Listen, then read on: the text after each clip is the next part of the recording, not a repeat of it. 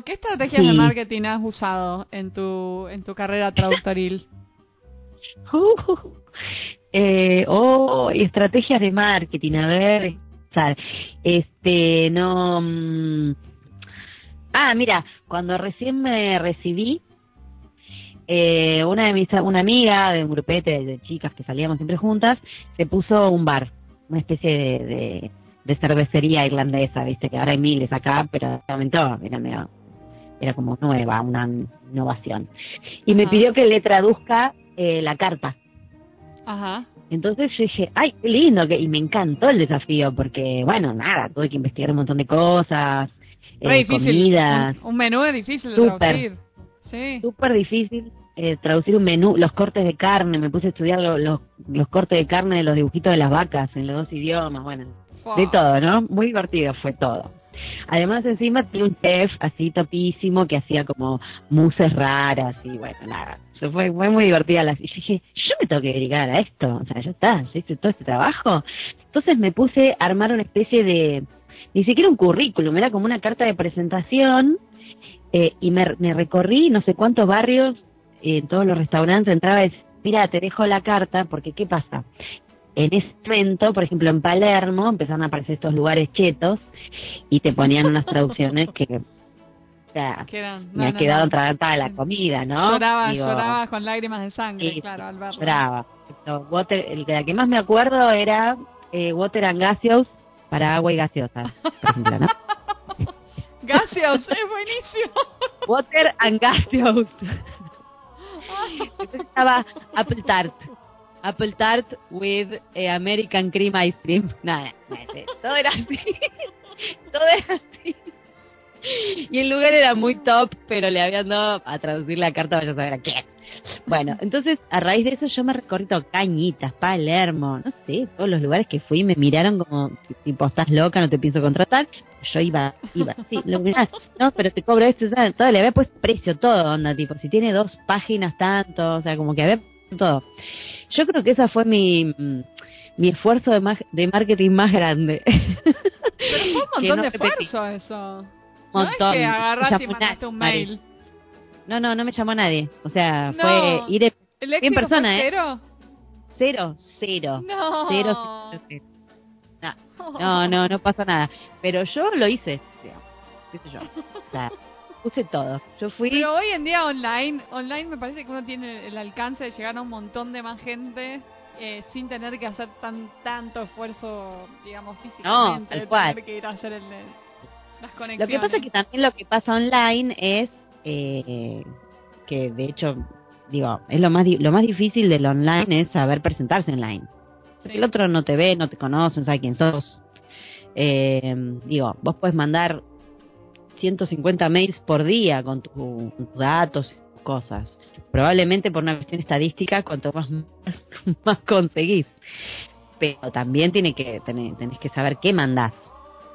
Yo hace poco recomendé a un a un chico para hacer este eh, talento de voz eh, en español neutro y creo que la persona a la que se lo recomendé le pidió como tres veces que le mande la información de nuevo porque primero le mandó el currículum en la nube después eh, le mandó el currículum y era una porquería después no le ponía siempre le faltaba y yo quedé en el medio, ¿entendés? Porque yo realmente lo recomendé porque es muy bueno, pero la otra me decía, solamente porque me lo recomendaste vos le voy a tener paciencia, pero no puede ser que no me sepa mandar la información.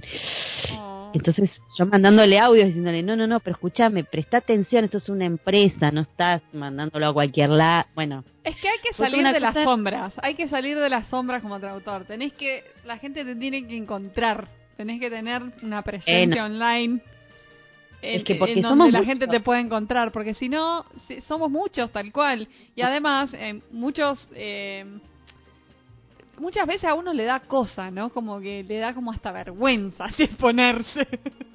pedir sí, porque no, claro. Sí, a mí eso no me pasa, pero la realidad es que hay un poco de no saber por dónde, ¿viste? Después del, episodio donde charlamos con Natalia Quintas, que nos dio mucha información sobre esto también, eh, yo, por ejemplo, mejoré mi, mi perfil de LinkedIn, pero no me olvido, o sea, es como que de repente digo, ¡ay! Ni lo miré, tipo, no sé, hice un laburo nuevo y no lo agregué.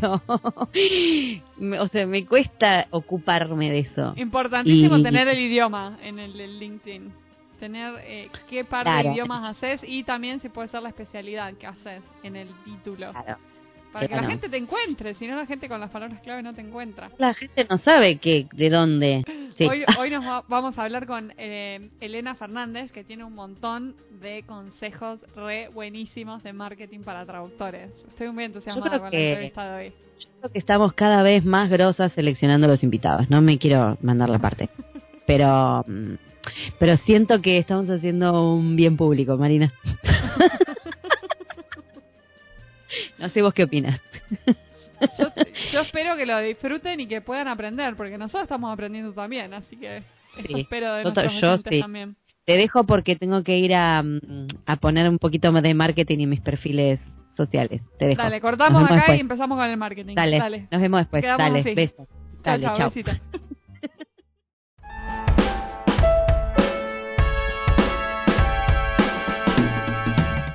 Hoy tenemos el agrado de entrevistar a Elena Fernández. Ella es licenciada en Traducción e Interpretación de la Universidad de Granada, es traductora jurada de inglés, ejerce de traductora autónoma desde hace 12 años, principalmente en las áreas de marketing y publicidad.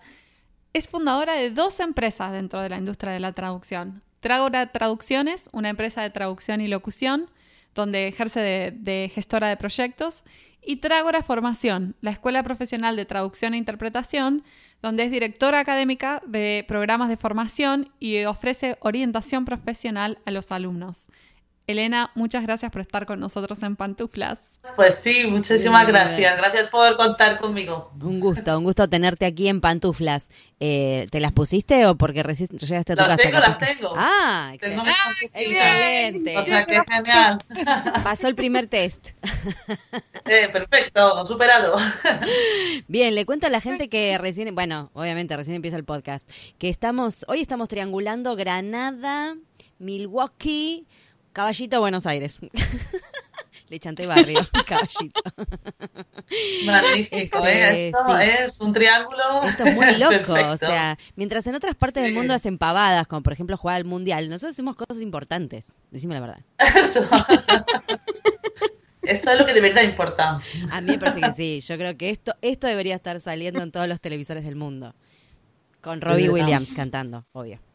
Es lo único que miré. bueno, Elena, contanos cómo fue que nació el proyecto de Trágora Traducciones y de Trágora Formación. tus dos pues, emprendimientos. pues la verdad es que ha sido toda una locura y, bueno, os cuento por encima porque es una historia muy larga. Yo eh, estudiaba traducción e interpretación aquí en la Universidad de Granada y, y bueno, era de estas eh, estudiantes que, que, no iba mucho a clase, ¿no? Que me pasaba más tiempo en la cafetería de la facultad que en otro sitio. Y a mí me encantaba aprender, pero bueno, de, de, de los que estaban en cursos superiores, los que me iban contando cosas. Vos estabas haciendo networking. Vos estabas haciendo networking a full. Claro, eso es lo que me gustaba a mí. Y entonces, claro, yo siempre desde el principio, eh, bueno, desde el principio de, de la carrera yo no, no tenía claro eh, en qué área de la traducción iba a especializarme y entonces me gustaban todas. Y digo, pues, ¿qué hago? Sí que me gusta todo. Eh, tendré que ir probando tal. Y, eh, y, en tercero de carrera o así, con mis compañeras de clase, yo les decía, oye, ¿por qué no montamos una empresa de traducción y así lo hacemos todo? todo? Y ellas, ah, pues sí, estaría muy bien, estaría muy bien. yo, claro, claro. Total, que yo me lo tomé en serio y cuando terminó la carrera, eh, ellas me dijeron, bueno, pues nada, pues me voy a hacer una posición, yo me voy a trabajar en el catering de mi padre, yo voy a ser profesora de tal. Y yo le dije, pero ¿me vamos a hacer una empresa? Si lo, habíamos hablado. Ah, Estabas de coña, y digo, no, no, yo estoy en serio. Anda ya, total, que pasaron de mí. Y dije, bueno, pues hago una oposición, una, aquí a trabajar de, del Estado, tal de profesora de un instituto, de algo así. Bueno, entré en la, en la, en la, en la clase de oposición, ¿no? Mm. Y, y, duré cinco, cinco minutos. Duré, dije, esto no es lo que yo quiero. salí fuera cogí el teléfono, llamé a las chicas estas, eran cuatro, y le digo, mira, que a mí me da igual lo que digáis, vosotros me habéis dicho eso, que ibais a, ir para adelante con lo de la empresa, luego habéis creído que era broma, yo voy en serio, que quedamos dentro de dos horas en, la, en el bar para tomar una caña, yo voy a montarla, quien venga la monta conmigo. Algo así ah. fue. Sí, claro, entonces ya, bueno, venga, vamos. Y, nada, y entonces eh, hay gente que ya habrá escuchado esta historia mil veces, pero es que es muy divertida. Y um, quedamos tomando una cervecita. ¿Y qué necesitamos? Pues necesitamos dinero porque no tenemos dinero. Eh, es verdad. Y había un banco enfrente y digo, bueno, pues vamos a preguntar en el banco. Y entonces decía, ¿cómo vamos a preguntar en el banco? Y digo, ¿dónde está el dinero? una locura. El arrojo, el arrojo de la juventud. Claro. eso no tenía ninguna, ningún reparo en, en preguntar. Y, fuimos al banco y le dijimos, mira, queremos montar una empresa de traducción, que somos cinco traductoras y no tenemos dinero. Entonces se reían de nosotros, bueno, eh, y dicen, bueno, mira, vamos a hacer una cosa, subir a la tercera planta, hablar con mi compañera tal, que creo que os puede ayudar. Entonces subimos arriba y le dijimos otra vez a la chica, no, que queremos montar una empresa, necesitamos dinero. Y nos dijo, pues vale, os voy a poner en contacto con una, un centro de apoyo al desarrollo empresarial que hay aquí en Granada, que conozco a la persona que se dedica a crear empresas sin ningún coste, os guía, os ayuda y, por lo menos esa parte ya la tenéis cubierta.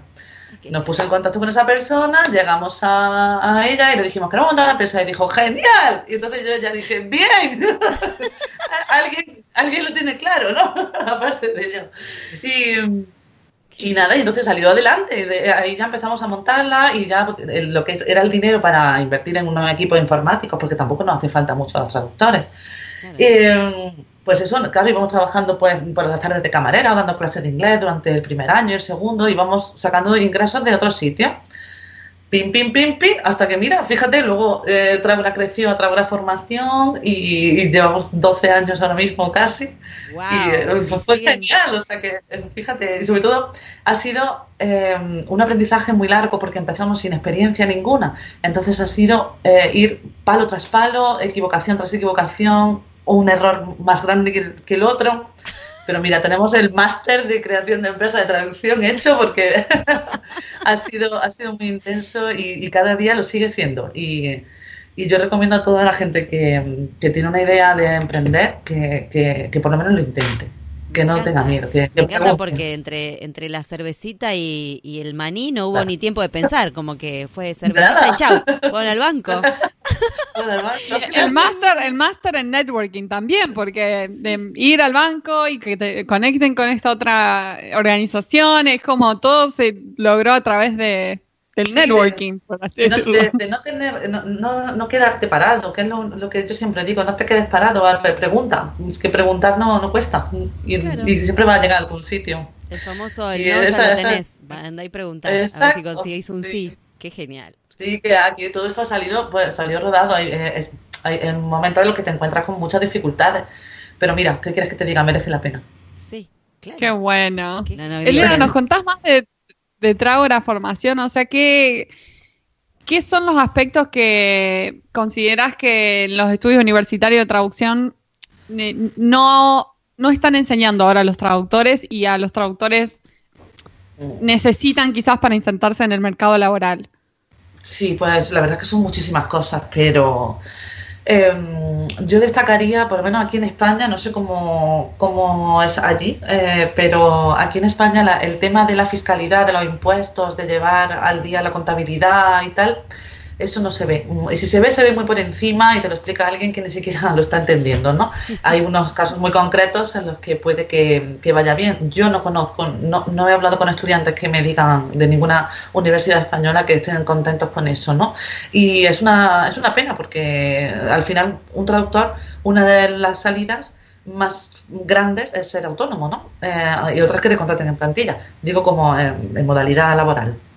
Y si, y si no sabes eh, cómo van los impuestos en tu país, cómo tienes que organizar tu contabilidad, cómo hacer las facturas, cómo hacer los presupuestos, cuáles son las tarifas que tienes que entrar. Cómo, eh, entonces, eso es una cosa que en la carrera, durante la, toda la preparación universitaria, además de traducir, deberían indicarte eh, esos aspectos mm, fiscales del negocio, de creación de empresas, de emprendimiento, de, mm, de organización, de proyectos, de gestión, ¿no? Sí, porque es eh, parte de la realidad. O sea, no, no, no se. a mí me vuela la cabeza que ya desde incluso del colegio secundario uno tendría que salir sabiendo eso. Y al menos en mi escuela no me enseñaron nada de eso. nada. en ningún sitio nos enseñan, porque luego salimos y nos encontramos con la vida y decimos, pero bueno, si yo, tengo una carrera.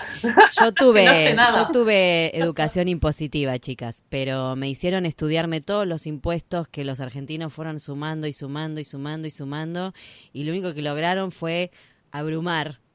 o sea, en vez de en vez de saber, en quinto año estoy hablando, ¿no? En vez de saber con qué te vas a encontrar cuando salís, me tuve que poner a estudiar el impuesto de sellos y el impuesto de y digo, pero bueno, eso no, todo, no. No, tiene que ser algo práctico. Algo más. Algo basado en la, en la realidad. en la realidad en la que tú te vas a sentar en el ordenador, te va a escribir un cliente y tú tienes que tener una relación con ese cliente. También la gestión de proyectos es una, es una asignatura que debería ser más fuerte, porque tú, no, aunque no gestiones proyectos en una empresa, o sí, pero tú gestionas tus propios proyectos. Entonces, mm, eso eh, ahí entra todo eso, lo que es la gestión del proyecto, la fiscalidad, cómo enviarle una factura, cómo prepararlo, cómo hablarle al cliente, qué tipo de cliente hay. Y todo eso está muy, muy vacío, muy, como digo, muy apagado, una, una información muy apagada. Y si eso muchas veces intentan, en algunos planes de estudio de aquí de España, intentan enseñar esta parte fiscal, por ejemplo, pero se van a lo que tú dices, a se van demasiado hondo, alguna cosa que no nos interesa, yo quiero la práctica, ¿qué tengo que hacer? Y luego dime dónde busco ya yo lo otro, ¿no? Y yo ya lo leo en mi casa. Pero eh, tráeme a profesionales, a personas que están trabajando día a día, a que me expliquen esas cosas básicas, pequeñitas, y luego ya, ya me voy yo, porque toda esta profesión es muy autodidacta en todos los sentidos, como sabéis. Y, pero una base fuerte en esto sí sería necesario. Y otra, por ejemplo, sin duda el marketing, lo que es mm, saber venderse pero tanto para trabajar en una empresa en la que tú envías tu currículum y quieres un trabajo en plantilla y quieres uh, entrar a formar parte de una multinacional o algo, cómo hacer eso, eh, o, venderte como autónomo a empresas de traducción, agencias, cómo encontrar clientes directos, las diferencias que hay, lo que hacer con tu currículum, como eso, llenas de cosas que uno cuando sale, yo por ejemplo no tenía ni idea. Y sé, porque hago orientación profesional a muchos estudiantes que terminan eh, el grado aquí en, en España, que vaya, son cosas pilladas con pinzas y, y bastante confundido todo, la idea mezclada. Y eso sí, entonces, claro, es una cosa que también los estudiantes tienen que saber que una vez que terminan tienen que seguir formándose, porque hay muchas cosas que, que tenemos que, que, porque yo desde el principio que salí de la carrera no he dejado de formarme en ningún momento, tanto en, temas fiscales, de gestión de proyectos, de marketing para mi negocio, en creación de empresas, en gestión de negocios eh, y luego aparte también en mi propia especialidad. Sí, ah, yo me he especializado un poco en la parte de, traducción publicitaria, mm, transcreación, em, pues he hecho muchísimos cursos de eso para saber con quién estoy hablando, quién es mi cliente, pues así, pues un traductor médico igual, un traductor jurídico igual. Todo eso es seguir formándose siempre y además que, eso es lo apasionante y lo bonito de, de nuestra profesión, que no, que no dejamos de formarnos y, y bueno, eso es... Y trabajamos además con lenguas que son, son vivos, son organismos vivos también. Claro. Y que forman parte de, sociedades. Entonces no podés, no podés no, no seguir buscando, o sea, con, con mira la facultad y hacerte dos cursitos apenas salís no alcanza. Tenés que estar todo el tiempo atento. Yo creo que igual el traductor es de por sí curioso, pero bueno, digo, Debería serlo, debería serlo. Pero igual creo que, que, sí, que está buenísimo hacer hincapié en eso. Y lo que decís es cierto, ¿eh? Creo que acá también pasa algo, algo similar. Si bien, por lo menos en la carrera que yo hice, hay un intento de hacer un panorama profesional. A mí en ese momento me pareció como que me quedaba corto. Como que... Sí, sí, te, quedas, te quedas con ganas. Sí, como que no, no terminé, o sea, yo ya de hecho trabajaba de otra cosa cuando me recibí de traductora, ya tenía una idea de cómo manejarme en una empresa, un montón de cosas que ya tenía yo ganadas por haber trabajado de, secretaria, ponele. Em, pero igual, eh, me quedaba, todo quedaba corto y el que por ahí no había salido todavía al mercado laboral, no, después sale y queda como en babia. No entendés nada. no entiendes nada, no sabes por dónde vienen los tiros. ¿Qué hago? claro, sí, sí, sí. Es genial, la verdad que es, es muy cierto lo que es. Sí, eso tendría que, eso tiene que cambiar y yo creo que cambiará porque eh, cada vez somos más activos, ¿no? Y, yo me alegro mucho de, de, la gente esta que tiene ansia de cuando termina de, saber qué, cuál es el próximo paso, ¿no? Porque si no, bueno, pues en el sofá podemos quedarnos todos. Algo mencionaste, Elena, del tema del CV y que no sabías cómo armarlo y con toda tu experiencia ahora, ¿qué, ¿qué, consideras que tendría que incluir el traductor eh, para armar su, su, CV? O sea, porque se ve... Yo veo currículum como muy variados, como algunos lo hacen de, de una manera muy tradicional, otros como innovan y hacen algo como más colorido, o incluso una foto, o en tu opinión, ¿qué es, ¿qué es lo más conveniente para un traductor? O sea, ¿qué es lo que más le sirve eh, a una empresa también que, que, contrata traductores? Claro, es que eso depende, depende, depende, porque hay varias opciones, depende de, de, qué vas a hacer, de cuál es el paso que vas a dar con ese currículum. Em, yo siempre digo que un traductor que quiere trabajar en plantilla eh, que envía su currículum a una empresa para que le contraten para trabajar dentro, eh, tiene que preparar un tipo de currículum muy específico para, conseguir esa entrevista. ¿no? Tiene que ir dirigido a, conseguir una entrevista. Eh, en cambio, un, traductor freelance, eh, no, yo no entiendo que mande un, un currículum si estás yendo a una empresa, por ejemplo a, un cliente directo, porque es como si yo busco un diseñador y, web y, me manda su currículum.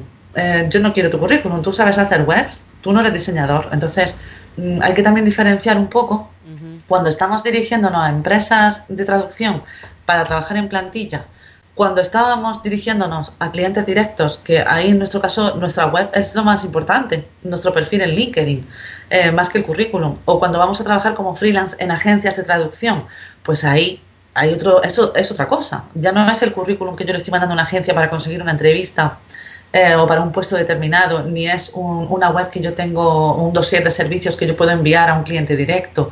Ya ahí tengo que no se puede tener un currículum, se tienen que tener varios. Entonces ahí decimos, esta agencia de traducción en qué está especializada?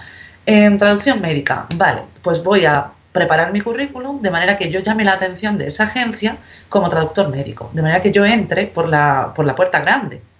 Que hago más cosas, sí, pero eso ya lo iré metiendo poco a poco. Yo ahora voy a, llamar la atención a ese cliente y decirle, oye, tú eres una agencia de, traducción especializada en traducción médica y yo soy un traductor médico. O te puedo ayudar con este tipo de textos. Aparte con estos otros. Pero vale, y ahora, ¿cómo llamamos la atención a una agencia de traducción como freelance que, recibe tropecientos cientos de currículum eh, al día? Obviamente ahí llama mucho la atención varias cosas, sobre todo el asunto del correo que mandas, no mandemos un, asunto, hay gente que se le olvida poner el asunto o... Eh, o sea, no poner the best translator, the cheapest, the best. claro, eso, eso va a spam directamente. Tienes que, decir quién eres. Eh, yo soy un traductor eh, de inglés a español especializado en traducción mm, médica también. Pues venga, se lo mando a la agencia y ahí esa agencia ya lo tiene, ya lo ve y ya le interesa abrirlo. No, Claro. Eh, claro, luego yo también digo muchas veces que eh, cuando si tú tienes una web y vas de freelance a, una agencia, que tengas varias landing pages según la, la, especialidad que tiene la agencia, una agencia de traducción audiovisual y tú eres traductor audiovisual, pues yo le voy a dar un enlace dentro de mi, de mi currículum o de mi carta de presentación que vaya directo a una página de venta de mis servicios que, le llame la atención, ¿no? Es una forma en la que se consiguen muchos más eh, prospectos, muchos más clientes que pueden estar interesados. Hay varias técnicas que, que, eso es marketing, ¿no? Es ir acercándose un poco al cliente. Y a una agencia para trabajar en plantilla, pues la carta de presentación es mm, casi lo más importante, porque es donde puedes tú, porque un currículum son todos iguales, ¿no? Y por muy bonito que lo pongas, pero yo necesito, yo voy a contratar a alguien con quien voy a estar sentado al lado trabajando y te voy a ver, entonces tienes que mostrarme quién eres. También recomiendo una cosa, el currículum en vídeo. Ahora ah. cada vez más recibo más currículums en vídeo y me lo paso bomba. Y obviamente cuando necesito un traductor digo, espérate, este chico que me mandó el vídeo me dijo que hacía tal, porque me acuerdo más que si lo leo. Mira o sea, te mandan un video como así, como por ejemplo en YouTube, así, hablando y diciendo, hola, soy tal persona y me dedico a esto y... Sí. Eso nunca lo vi en mi vida, me muero. Te escriben, eh, te escriben traductor tal y te dicen, hola, soy traductor, me gustaría trabajar con la agencia, no sé cuánto, eh, aquí te junto mi currículum o aquí tienes mi web y este es un enlace a mi video currículum. Entonces, claro, tú dices, uy, qué guay, a ver, ¿no? A ver si tienes tiempo. el video currículum, ¿pero qué hacen en el video currículum? ¿Solo hablan frente a la cámara o hay como...? Normal, o tú hablando y presentándote es una forma de, muy cercana de acercarte a, cierto tipo de empresa. Eso no solo puedes enviar, no solo puedes enviar a toda la empresa, por eso tienes que segmentar. Claro. claro. Pero a lo mejor muchas veces, si tú vas a un despacho de abogados porque eres traductor jurídico, oye, hazte un vídeo ahí con un montón de, libros que tenga, que sean de derecho y una chaquetita y dices, hola, soy traductor jurídico. Te pones los anteojitos que no de juez. te compras unos anteojitos en chino. Pues, te aseguro que, que si necesitan un traductor jurídico se van a acordar de ti y eso es... Bueno, igual eh, tiene, tiene sentido para los tiempos que vivimos, en, que ahora se manda video para todo. Pero me sorprende un montón, porque yo, por ejemplo, como actriz, hace ya tiempo que si vos no mandás un video con tus trabajos, tipo, ni mandes nada, porque nadie te lee el currículum, suponete. Pero es más lógico porque el actor, bueno, hace algo generalmente o en teatro o en el cine, en publicidad, algo así, entonces te quieren ver, está bien. Pero esto del video currículum me, no lo tenía. Una forma de, llamar la atención. Hay gente que no le gusta grabarse ni salir en pantalla ni nada. Y hay otra gente que dice, bueno, pues no me importa grabar y, hablar directamente la carta de presentación, contarla. Claro. Eh, yo conozco a muchas empresas que, que han recibido también videocurrículums y, y bueno, se, se te queda se te queda más que un currículum, la verdad, si, te da Claro, es más Y encima luego tú también puedes posicionar ese vídeo en YouTube con, tus palabras clave de traductor. Ah, es que son tantas cosas que a mí se me va. Se, nos pueden ir tres horas aquí hablando de marketing. Wow. Me encanta. Yo creo que igual también lo que, lo que a veces a uno no le. Digo con el tema de currículum, justamente porque una compañera ayer, una locutora, me contó que se había quedado sin un trabajo fijo y que ella nunca había hecho currículum porque siempre la recomendaban. Y yo digo, pero no, hace algo, o sea, metete en LinkedIn, hace tu... O sea, porque está todo bien, digo, si hasta ahora laburaste un montón de años así, pero tenés que como tener un poco más de hay que cambiar, las redes, ¿no? Y me parece que lo que nos pasa a todos, porque creo que a, to a mí también me ha pasado, y me pasa seguramente, es que no, no tenemos la capacidad de ponernos en el lugar del otro. O sea, yo todo lo que sé de mí, yo ya lo sé. El otro no. Claro. El otro no me conoce la cara, no sabe quién soy. Si vienen las agencias, por ejemplo, te toman una prueba de traducción, entonces obviamente es una manera de ir seleccionando con quién quieres trabajar. Eh, la realidad es que lo que va a ver la persona es eso, lo, lo que le escribiste o lo que le mandaste y no es adivina, digo, y, y, va a haber un montón de cosas iguales. Esa gente que manda el currículum de cuatro páginas, ¿quién lo lee? La verdad. No, no, claro, un currículum largo tampoco, para eso tú ya está en la web, y ahora si quieres saber más, vete a mi página web. Pero sí, sí es cierto que, que luego, obviamente, por mucho marketing que hagas, mucho video marketing que hagas, si tú traduces mal, la agencia no te va a coger, obviamente. Pero ya es, estamos hablando de, de cómo llamar la atención con un currículum y, y tanto la, la, imagen, el aspecto visual, eh, luego también no enviarlo en Word, enviarlo en PDF, que recibo currículums en Word, que yo digo, madre mía, es que eso además eh, están los scammers que pueden cogerte, lo pueden coger de todas formas, pero no queda bien mandar un currículum en Word y eh, o poner en el, en el encabezado currículum vitae Oye, ya sé que es un currículum, o sea, detalles, detalles, ¿no? Nombre, fecha. Sí. Sí, en los datos de contacto he recibido currículums mm, y los recibo a diario eh, sin datos de contacto. Se te olvida, tú pones ahí todas tus cosas y crees que ya va en el email, ¿vale? Pero si yo guardo tu, tu currículum, ya me estás haciendo coger tu email, tu teléfono, porque no lo tienes puesto. Y ya digo, mira, esta persona cuando traduzca se le va a olvidar incluir algo fijo. Entonces, mucho detalle, antes de enviar, revisarlo 80.000 veces, enviárselo a tu madre, a tu tío, a tu amigo, a tu novio, mándaselo a todos que lo miren y te digan, esto no me gusta, esto tampoco, esto tal, porque la gente te va a dar ideas que a ti no se te ocurren. Sí. ¿Vale? Y, sobre todo eso, mm, eh, tener una propuesta única de valor, es decir, mm, este soy yo, esto es lo que hago, así es, esto es lo que puedo hacer por ti y cómo puedo solucionarte la vida es de esta manera, porque al final somos una empresa. Sí, porque te van a elegir a vos por sobre otras personas, si no? Claro, pues ahí es donde tenemos que currarnos. Esa es la clave. Esa es la clave de no pensar que te van a elegir solamente porque hiciste la carrera. No, la verdad que no. No. Hay otras cosas que suman, ¿no? Em, mm. A ver, vamos a ver, ¿qué consejo le darías vos, por ejemplo, a un, bueno, más allá de todos los consejos que ya diste, que creo que son un montón, pero quizás queda alguno más en el tintero, algún traductor ya establecido y con experiencia, digamos, ¿no? Que quizás necesita expandirse, necesita conseguir más clientes o quiere mejorar su, su marketing. Por ahí quedó algo en el tintero, ¿no? Porque ya diste muchos consejos. Sí, alguien que ya tiene experiencia, No, no, yo encantada. Ella, eh, alguien que tiene ya experiencia, lo que le suele pasar es que a lo mejor es o, dos cosas, o se cansa de traducir un tipo de texto y quiere abrir otra especialidad, o, o, quizá tiene poco flujo de trabajo y quiere conseguir más clientes. Eh, entonces, lo primero, como empezaba esta conversación, el miedo es el mayor enemigo. Entonces, que no tenga miedo a, a tomar la decisión de decir, pues voy a hacer otra especialidad, voy a especializarme en otra cosa o voy a buscar más clientes. No con ese pesimismo, porque eso es la primera barrera que hay, la primera que nos ponemos. Claro. Vale.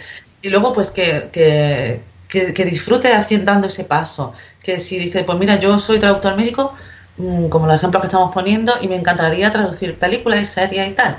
Pues oye, voy a formarme en traducción audiovisual, voy a, leer, voy a comprarme los libros que hablan de eso, voy a hablar con, voy a ir a los congresos que, que hay eh, profesionales que están dedicados a eso, voy a intentar relacionarme con esas personas, voy a adentrarme en eso y voy a disfrutarlo, porque luego ya van llegando las oportunidades solas cuando damos el primer paso, ¿no?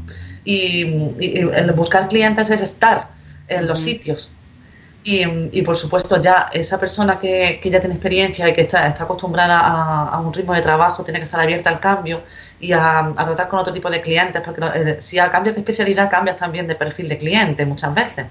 Que a lo mejor te encuentras con una productora audiovisual que no tiene nada que ver con una farmacéutica. Las productoras audiovisuales te mandan las cosas mal, doblado, no el vídeo final, eso no sé qué, desastres, que tú tienes que controlar mucho, ¿no? estar preparado para, para, todo eso. Y reforzar mucho tanto a, a los que ya están em, trabajando de hace años como los nuevos, eh, LinkedIn es un no sé cómo decirlo, es que no tengo palabras, es una forma de encontrar clientes y oportunidades que se te abre un abismo delante que da hasta miedo, pero por eso digo, ahí dices, uff, LinkedIn, es que te tiras un rato y dices, pero esto, ¿cómo lo controlo yo esto? ¿Cómo lo manejo? No, no, venga, sigue, sigue mirándolo, verás que vas a flipar lo que va a pasar. Hay que, rascar. Ya que tocaste el tema de LinkedIn, eh, ¿está bueno, por ejemplo, compartir todos los días algo en LinkedIn o no necesariamente? Simplemente que esté tu, experiencia, por, por ahí tenés algo nuevo para agregar y lo agregás, o compartís algún video, compartís alguna opinión. ¿Hasta dónde, digo, compartís en LinkedIn? Claro, hay muchas eh, formas de estar presente en LinkedIn. Eh, porque depende. Hay tú no, una persona que que no le gusta estar buscando contenidos para compartir o creando contenido, no tiene tiempo de escribir para compartir y le supone un rollo estar todos los días pendiente de compartir algo en LinkedIn, igual pues no. Eso, eso hay que hacerlo porque te gusta, por disfrutar, ¿no?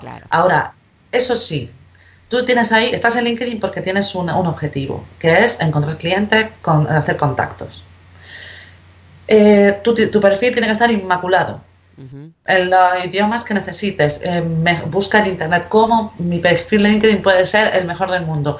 Coge consejos de tantas personas que hay por ahí, en los que más te gustan, en los que más te llamen. Mete tu vídeo ahí, presentándote, hazlo todo. Crea un perfil, ¿qué tal? Eh, haz SEO, eh, posicionamiento SEO para dentro de LinkedIn, porque la gente escribe en el buscador traductor. Y y que tú salgas, ¿no? Y para eso tienes que conocer cómo funciona LinkedIn, los contactos de primer grado, segundo grado, tercer grado, a quién le sales. Si tú tienes 50 contactos, pero estás en dos grupos, todas las personas que están en ese grupo se te convierten en contactos de segundo grado, por lo que les puedes enviar un mensaje. Ah, ahí va. Es un mundo, es un mundo. y entonces, ¿qué pasa? ¿Publicar en los grupos? Sí, ¿por qué? Porque tú dices, yo soy traductor jurídico y me voy a meter en un grupo de abogados. Claro. Y entonces voy allí y comento, ah, qué artículo tan interesante, ah, oh, qué guay, habéis visto esto, mirad lo que he escrito, mirad no sé qué, y estás ahí súper pesado. ¿Qué pasa? Que pesado para, para el que no le interesa, pero el que en algún momento tiene una necesidad te llama, ¿vale? No da igual lo que pienses que son pesados, ¿no? ¿Y qué pasa? que ahí eh, esa, ese, ese mensaje que tú compartes en el grupo lo va a ver un montón de lo van a ver un montón de personas y en el título de tu nombre no pone solo Pepe, Pepe Rodríguez, pone Pepe Rodríguez traductor inglés-español. Claro. Y ya eh, aumentan las tasas De, contacto, de oportunidad, va aumentando.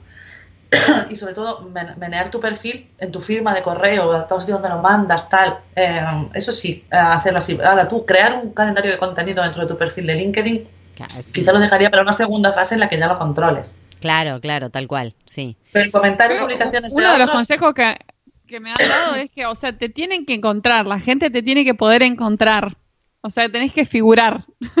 En lo que si no figurás, la gente no te va a encontrar. Y hay muchísimo trabajo que surge de, orgánicamente, de estar presente, eh, ya sea en LinkedIn, o tener tu página web, o tener tu perfil en distintos foros o demás. Eh, si no, no te, no te encuentra la gente. No, ya te, te, queda el boca a boca, pero está muy bien y se puede vivir del boca a boca, como vuestra compañera locutora me comentabas, pero llega un momento en el que necesitas otra cosa y, o lo que puedes encontrar en una situación en la que tal, pues ¿qué te cuesta ir preparando poco a poco tu presencia online? Que al fin y al cabo trabajamos online. Claro. Y al final eso tú tienes que estar y tú pensar, ¿cómo me buscarían a mí? Pregunta otra vez a tu madre, a tu tía, a tu hermano, son pesados. ¿Tú cómo buscarías si tuvieras que, traducir tu currículum o si tuvieras que traducir tu web? ¿Qué, harías? Pues le preguntaría a mi madre, ¿qué más? Pues lo buscaría en Google. Mm. Pues buscaría y te van dando ideas y ya tú vas diciendo, pues todo eso tengo que hacerlo yo yo tengo que estar en todos esos sitios. Claro. Y ir formándote y buscando cómo, cómo hacerlo, porque hay muchísimas posibilidades, pero estar, como tú dices, estar. Sí, perfecto, clarísimo. Al que no le quedó claro todo esto, me vuelve a escuchar el podcast, porque eh, más claro imposible. o, que me escriba, yo se lo cuento otra vez. no hay problema. Elena, y vos ahora trabajás como gestora de proyectos, o sea, del otro lado.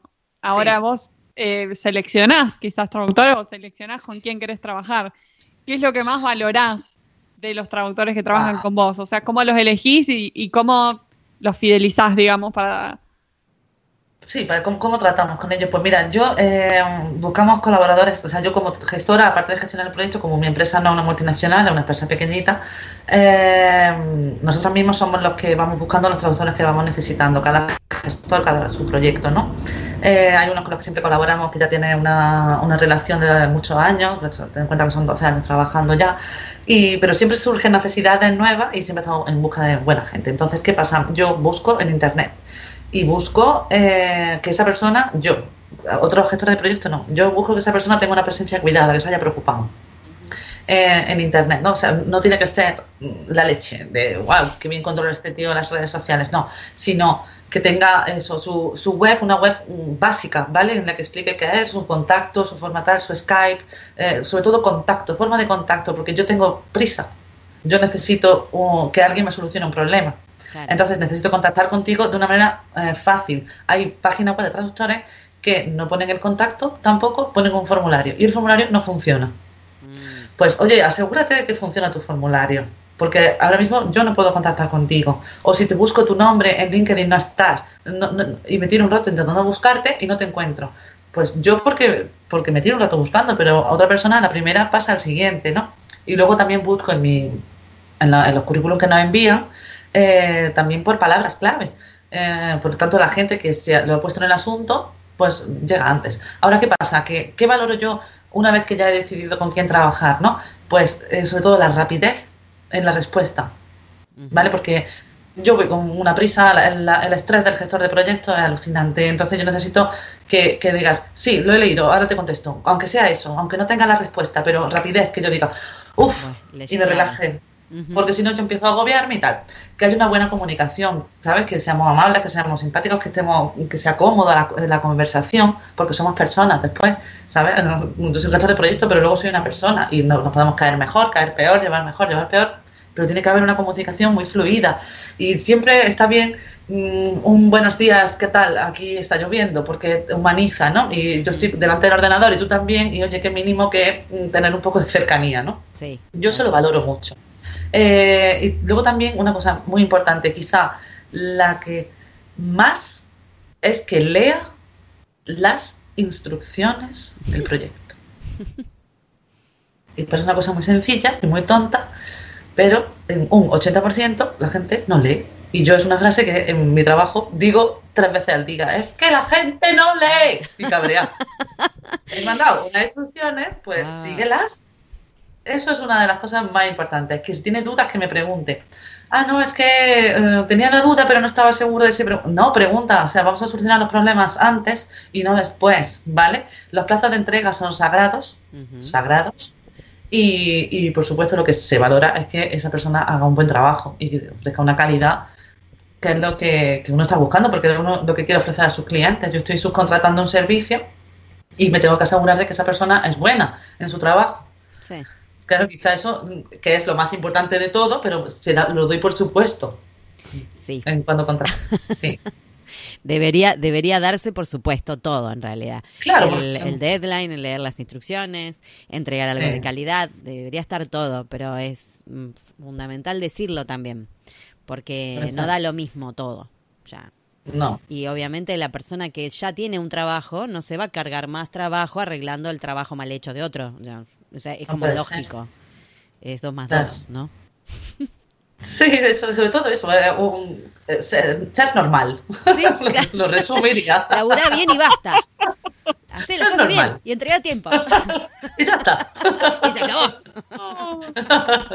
y luego nos tomamos otra cerveza y no pasa nada.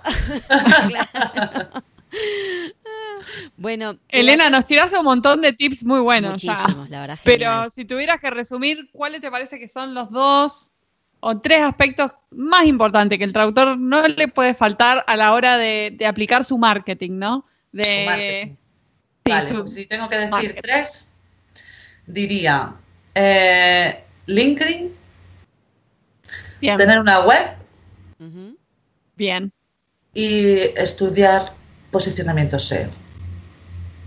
Ah. Bien, yo ya me marqué todo, ¿eh? Lo único que tengo es LinkedIn de lo que me dijiste. Vale. Ah, Posicionamiento SEO para la página, para la página web. Para la página, para, la página, para los vídeos, para LinkedIn, para todo. Posicionamiento SEO Yo soy una obsesa del posicionamiento SEO y porque me da resultado. Entonces, claro, pues yo, si me preguntas, te lo digo. ¿Qué te da resultado? Eso. Eso. Wow. Muy, bueno. muy bien. Sí. Vamos. yo ya me anoté. Yo ya, yo ya en cualquier momento me anoto en un curso porque no tengo la más remota idea de, que, bueno, de, hecho ya 50 cursos de SEO, pero es que te, va picando, ¿eh? Es una cosa que engancha. Luego también, eso también es una, el, SEO, eh, tanto como para ti mismo como para otros, también es, una salida para muchos traductores, porque buscan traductores que sepan SEO para traducir, porque en el SEO tienes que eh, tener unas cosas en cuenta que no se tienen en cuenta en una traducción normal de una web.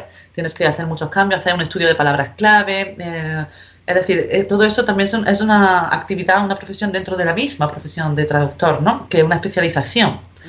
Y en la redacción de contenido, a la hora de traducir contenidos para posicionamiento SEO, también hay que saber que no cualquiera que es un traductor buenísimo traduce para SEO, no. Claro. Es cierto, yo veo un montón de avisos que buscan traductores especializados en SEO. Es cierto eso es que eso es muy, eso, eso hay que pagarlo, y además eso tiene que estar muy bien pagado. O sea, no acepta, ese trabajo es mucho trabajo porque tú tienes que utilizar herramientas, tienes que invertir en herramientas y tienes que hacer muchos estudios de palabras clave, estrategias de enlace, muchísimas cosas que, que es un, un, trabajo que añadido al de la traducción, mm, yo lo creo que está muy bien valorado, porque además hay muy poca gente. Sí. Claro. ¿Y dónde, dónde recomendás que el traductor vaya a aprender sobre SEO, por ejemplo? a Google. Google. Directamente. Señor Google. Señor Google tiene una guía de SEO eh, básica y por ahí empiezas y luego ya empiezas a picar más. Bien. Vas picando, sí, vas, buscando, está todo ahí. Bueno. Todo online, digamos. Sí. Bien. Sí, porque luego si vas a un curso o alguien que te enseñe SEO, tienes que asegurarte mucho de que es más una persona profesional. Y, mm, yo conozco a, todo, a toda la gente y eso pues eh, hay cosillas, hay gente que dice que sabe SEO y no sabe, ¿no? Y eh, como en todo en la vida, pero entonces hay que tener mucho cuidado y ir a una, a una empresa, a una agencia o a un freelance que realmente eh, esa persona o esa agencia esté posicionada. Claro. Entonces ya dices, pues si lo has hecho tú, claro, dime cómo se Bien. Acá tenemos como última pregunta, aunque seguiríamos charlando, porque a mí me encanta todo lo que estás diciendo. Creo que puedo disparar mi carrera hacia el cielo, si te hago caso. Em, tenemos una pregunta filosófica, se podría decir. Eh, y es, ¿qué es para vos ser un traductor exitoso? Un traductor exitoso es una pregunta muy difícil, pero... Es que, ¿qué, te puedo decir? Yo esto no, no hay, no hay eh, error acá, ¿eh? No, acá es como para no hay respuesta correcta. No, no hay respuesta correcta. Lo que pasa es que se me ocurren muchas, pero las puedo resumir en, el levantarse por la mañana y, tener ganas de hacer tu trabajo ah. y de disfrutarlo. Me encantó. Me encanta. Ganas de ponerse las pantuflas y a traducir. Y a traducir. Eso yo creo que es suficiente para ser exitoso. Bien, o sea, amar lo que haces y ya. Sí. Sí. Tal cual. Genial. Hermoso. Me encantó. La respuesta más concisa y abarcativa que hemos recibido a esa pregunta.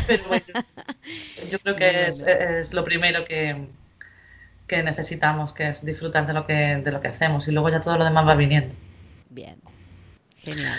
O manda y cruza. Bueno, que nos diste un montón de tips muy buenos. Estoy seguro que nuestros oyentes van a estar re contentas de, escuchar todo, todos los tips que nos diste. Estuvo espectacular. Te agradecemos pues muchísimo que hayas charlado con nosotras. ¿Dónde estoy? Que en, en Tragora Formación y, en mi Twitter, en, Elena Tragora, ahí estoy, me pueden escribir y que leo yo los, los, mensajes, o sea que no le va a llegar a otra persona y, y me pueden escribir lo que quieran, cualquier cosa. Yo encantada, siempre que tengo un hueco, pues me pongo a revisar los emails y, todo lo que puedo, pues a dedicarle tiempo a...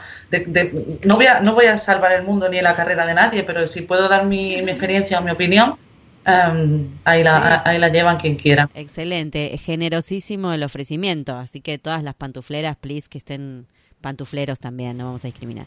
que estén escuchando. Elena Trágora es el Twitter. Ese es el mío, sí. Bien. Ok, y Trágora Formación, la tu emprendimiento. Esa es la escuela. Bueno, excelente. Bueno, muchas gracias, Elena. Ha sido un placer escucharte pues sí, ha sido y tenerte invitada, la verdad. Genial. Muchísimas gracias, a vosotras. Millones de besos. Un beso enorme. Y a todos los que nos escuchan. A todas, a todos y a todas. Besito. Adiós.